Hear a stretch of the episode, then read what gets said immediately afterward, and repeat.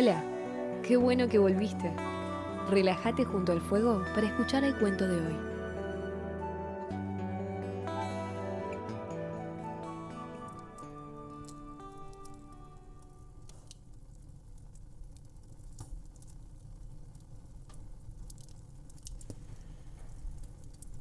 Los Chicasó supieron en algún momento de la prehistoria que tenían que mudarse al este.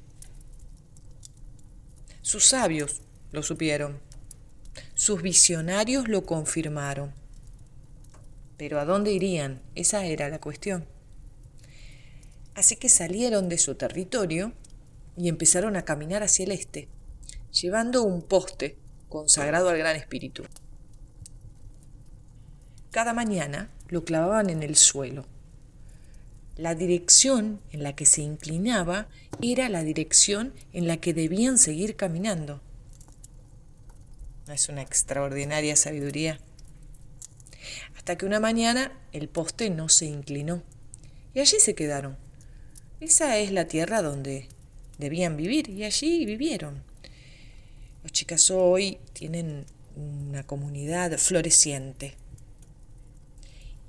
traen una historia de relación con la naturaleza muy amorosa, sagrada.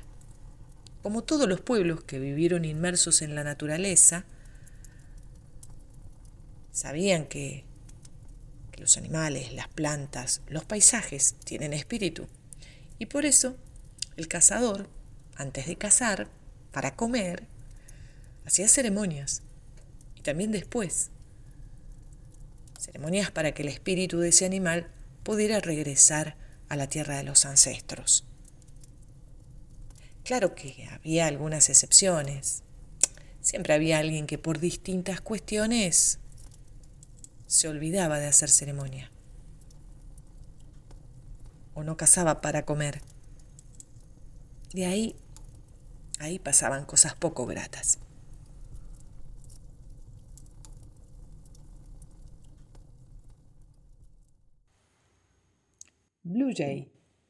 Un joven y valiente guerrero, se enamoró de la hija del jefe, cuyo nombre era Luna Brillante.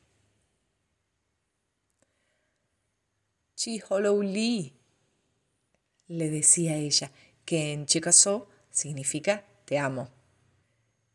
Lee, respondía él. Pero las reglas eran estrictas. Antes de poder ser novios, el joven debía pedir permiso al padre de Luna Brillante. Y el padre de Luna Brillante era el jefe de la aldea.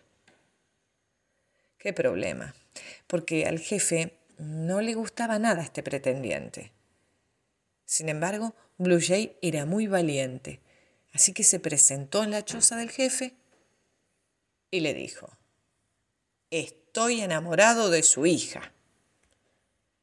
El jefe ya sabía que este momento llegaría, así que había pensado en exigirle como dote algo muy difícil de lograr. Muy bien, joven guerrero de la tribu, te daré el permiso de ser el novio de mi hija, pero solo si vas al bosque cazas un ciervo blanco y me traes su piel. Un ciervo blanco. La tarea no era difícil, era imposible. Los ciervos blancos son como los unicornios. Nadie los ha visto. Quizás solo en sueños. Pero el amor que sentía Blue Jay lo hacía sentir poderoso Hermosa mía, le dijo el joven a su enamorada, volveré en la próxima luna llena, exactamente dentro de una luna, y te prometo que le traeré a tu padre la piel de ciervo más blanca que existe. Luna brillante lo miró con ojos tan brillantes como la luna de su nombre suspiró y lo despidió. Blue Jay se alejó en busca del ciervo blanco, llevando su mejor arco y sus mejores flechas. Tres semanas pasaron y Blue Jay ya estaba hambriento, agotado de caminar, lastimado por las espinas, pero con el corazón latiendo fuerte por ese amor que le encendía el alma. En eso, bajo la luz brillante de la luna, apareció. Sí, sin ninguna duda, era un ciervo blanco, inmaculado, radiante, con astas que brillaban como constelaciones de estrellas, pastando tranquilamente la hierba fresca junto al arroyo. Blue Jay se escondió, preparó la flecha sin respirar. Se preparó para el lanzamiento tratando de no temblar y disparó. La flecha fue a clavarse exactamente en el corazón del ciervo.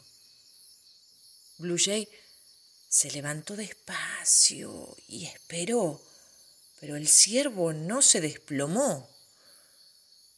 Por el contrario, miró a Blue Jay con furiosos ojos rojos y arremetió contra él con toda su fuerza. Ya se sabe, los ciervos blancos son extremadamente puros y por eso están protegidos por los espíritus del bosque.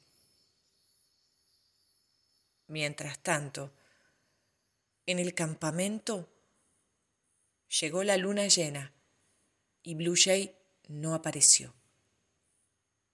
Los meses pasaron y la gente de la aldea aceptó que ya no volvería. Pero Luna Brillante nunca tomó a otro hombre como esposo, porque ella tenía un secreto. Cuando la luna brillaba tan fuerte como su nombre, ella solía ver un ciervo blanco rondando el campamento, yendo de aquí para allá, con una flecha clavada en el corazón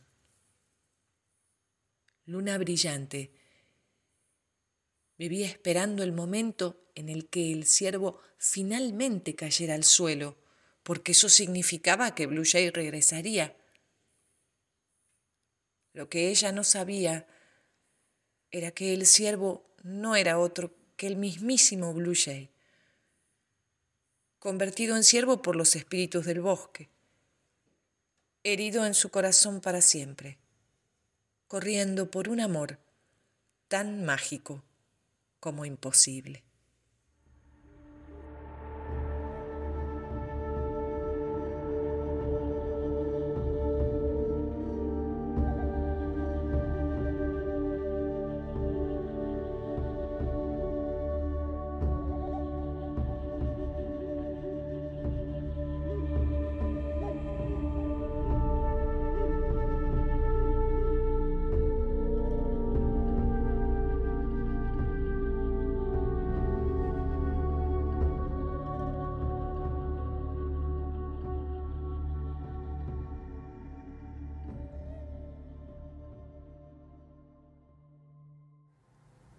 Hasta acá llegamos. Esto fue Cuentos Ancestrales, una creación de Flavia Carrión. Podés seguirla en Instagram arroba flavia-carrión-escribe. La próxima semana un nuevo episodio.